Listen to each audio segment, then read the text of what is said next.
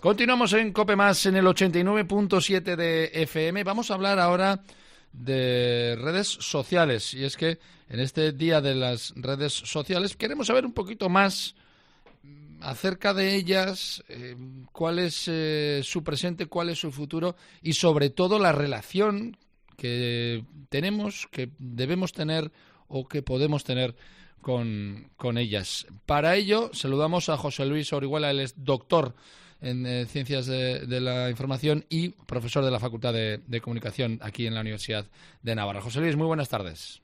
Un cordial saludo, Fermín. Buenas tardes. ¿Ha cambiado, lo primero, empiezo ya eh, a tope, ¿ha cambiado el periodismo, las redes sociales? El, impacto de las redes sociales yo creo que se ha extendido sobre todo el, el ámbito público, sobre la conversación política, sobre el periodismo y sobre las tendencias y modas eh, sociales.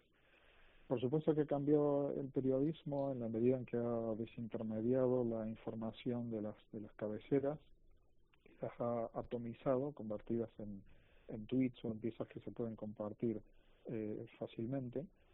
También en un sentido positivo, porque ha multiplicado la posibilidad de que los periodistas y los medios accedan directamente a las, a las fuentes eh, gobiernos, instituciones, empresas están todas presentes en este, en este nuevo entorno. Han cambiado muchas cosas eh, y muy globalmente me parece que el, la esfera de lo público. ¿Ha cambiado la vida de los, eh, de, los de, nuestra vida en general? Me refiero, eh, si ha provocado más el nivel de crispación, si ha provocado que mm, queramos todo tenerlo todavía más inmediato de lo que ya queríamos tenerlo?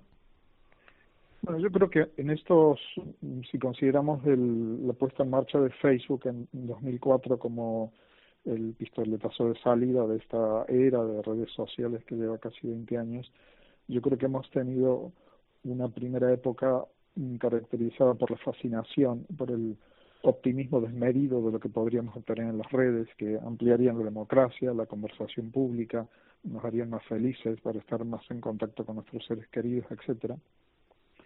Y una segunda etapa que me parece que arranca aproximadamente hace 10 años con las eh, revelaciones de Edward Snowden, eh, que muestran eso, hasta qué punto la inteligencia eh, había penetrado en, Internet y, estaba haciendo un uso de, de, los datos de los usuarios que hasta entonces era, era desconocido. Ahí arranca una época que se podría llamar la desilusión de Internet, una época de adopción más crítica y yo creo que también de cierta saturación, eh, que es la situación en la que estamos eh, ahora mismo. Eh, cuestiones muy concretas en las que ha cambiado la vida de los ciudadanos, me parece que tiene que ver por una parte con la privacidad, eh, por otra parte, con la atención, que yo creo que sigue siendo uno de los grandes dilemas contemporáneos, el, tiempo que se dedica a, estar en las redes. Y seguramente una de las cuestiones más importantes es la construcción de la identidad. Es hasta qué punto las redes están conformando, lo que compartimos en las redes está conformando nuestra identidad pública. ¿Debemos eh, tomarlas con, más como una amenaza que como una ayuda o, no, o más como un elemento eh, que, que, nos puede ayudar eh, a, a, vivir mejor que como una amenaza? Creo que sin percibirlas como una amenaza sí que hay que ser conscientes de que la adopción eh, de estas herramientas tiene que hacerse de forma más crítica y más prudente que como lo hemos hecho, por ejemplo, durante los diez primeros años de, de esta era de Internet. Eh, yo creo que ha habido uh, casos, por ejemplo, el, caso de Cambridge Analytica que afectó a Facebook en el año 18, eh, el famoso libro de Shoshana Zuboff, La era del capitalismo de vigilancia, que mostró hasta qué punto estas grandes empresas estaban ofreciéndonos servicios gratuitos porque estaban comercializando nuestros datos. Los papeles de Facebook eh, del año 21, la, la revelación masiva de eh, hasta qué punto Facebook conocía las eh, manipulaciones que se estaban produciendo sobre nuestra experiencia del, timeline. Y me parece que el último gran acontecimiento fue la, la adquisición de, de, Twitter por parte de Elon Musk en el año 22, Entonces todo esto lo que ha hecho, lo que ha ido haciendo a lo largo de los años es eh, activando eh, un sentido más crítico acerca del uso de las redes, eh, cuidarnos un poco más sobre lo que compartimos, ser conscientes de que cuando el servicio es gratuito el producto somos nosotros y que se está produciendo una saturación eh, por la cantidad espectacular de, plataformas que tenemos a nuestra disposición. ¿no? ¿Haría falta una mayor regulación, eh, por ejemplo, en, el sentido de, control de nuestros datos o, incluso pues eh, por el tema de, robots, ¿no? de bots que, que van eh, soltando soflamas de uno u otro tipo? El problema con Internet es que fue diseñada para no ser controlada. Es, una red que tiene una dimensión universal, es decir, no hay gobiernos que tengan soberanía completa sobre la red, sino solo sobre su territorio. Entonces, ha sido históricamente eh, muy difícil establecer barreras a este campo gigantesco que es eh, la red. Sí, yo creo que ha habido avances importantes en, en Europa en cuanto a la protección de los datos de los, de los usuarios, que ciertamente también han dificultado nuestra navegación en, en la red, que estamos permanentemente dando a aceptar a botones que hablan acerca de instalación de cookies y de condiciones de servicio, eh, etcétera. Creo que es bueno desarrollar una actitud no de sospecha, pero sí eh, una actitud un poco más distante y más eh, crítica, eh, dejar de pensar en las redes como elementos mágicos en nuestra cultura, que simplemente por utilizarlos se van a resolver los problemas sociales, políticos, económicos, educativos, culturales, etcétera. Son herramientas, herramientas muy potentes, pero que no resuelven de manera automática ningún problema social ni político que tengamos en nuestras sociedades.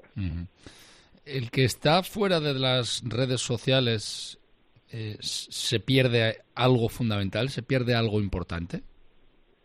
Bueno, las redes se convirtieron especialmente desde la eclosión de, Twitter a partir del año 2006, eh, se convirtieron en, en, una gran plaza pública, eh, que es precisamente lo que intenta dominar Elon Musk, habiendo comprado esta plataforma. una gran plaza pública que funcionaba, alguna vez lo he dicho, como el sistema nervioso central de la sociedad conectada.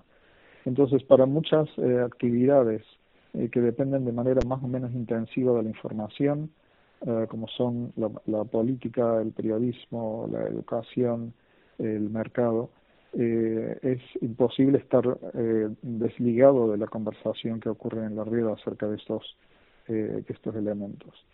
Eh, se ha convertido en una parte de nuestra vida exactamente igual que en su momento lo hizo la electricidad. Eh, son tecnologías que hemos adoptado de manera masiva. Piensa que ahora mismo eh, Facebook, por ejemplo, tiene 3.000 millones de usuarios, es la mitad de la población del planeta. Entonces se han convertido en una parte de nuestra vida tan importante como la, energía eléctrica o el agua corriente. Lo que ocurre es que el, el precio que estamos pagando por esa conectividad es mucho más alto del que habíamos pensado originalmente. Mm. Claro, cuando uno piensa en redes sociales, eh, inevitablemente se va, piensa en Facebook, en, en Twitter, en Instagram, quizás eh, en TikTok, los más, los más jóvenes. Pero claro, eh, no caemos en la cuenta que que el propio WhatsApp no deja de ser una red social. Sí, se lo califica más bien como sistemas de mensajería instantánea, en la medida en que se trata de, mensajes eh, privados entre usuarios que están protegidos criptográficamente, pero el, el, universo de las redes sociales masivas que mencionabas efectivamente está articulado en torno a, esas grandes plataformas, a Facebook, a YouTube con 2.500 millones de usuarios, a, a Instagram con 2.000 millones y eh, la gran sensación desde el año 2016 está siendo TikTok, que llega ahora mismo a mil millones de usuarios. eh, esas redes están articulando la mayor concentración de eh, contenido generado por usuario y mayor impacto eh, social, aunque en redes que tienen eh, menor cantidad de usuarios, como puede ser el caso de Twitter con 237 millones, o de Mastodon, en las que estamos en el entorno de los 13 millones de cuentas, por el tipo de usuarios que tienen, eh, en donde están efectivamente eh, los eh, comunicadores, los periodistas y los influencers, permiten multiplicar o extender su mensaje aunque sean redes que tengan menor cantidad de, de usuarios únicos mensuales, como son estos dos casos que te menciono.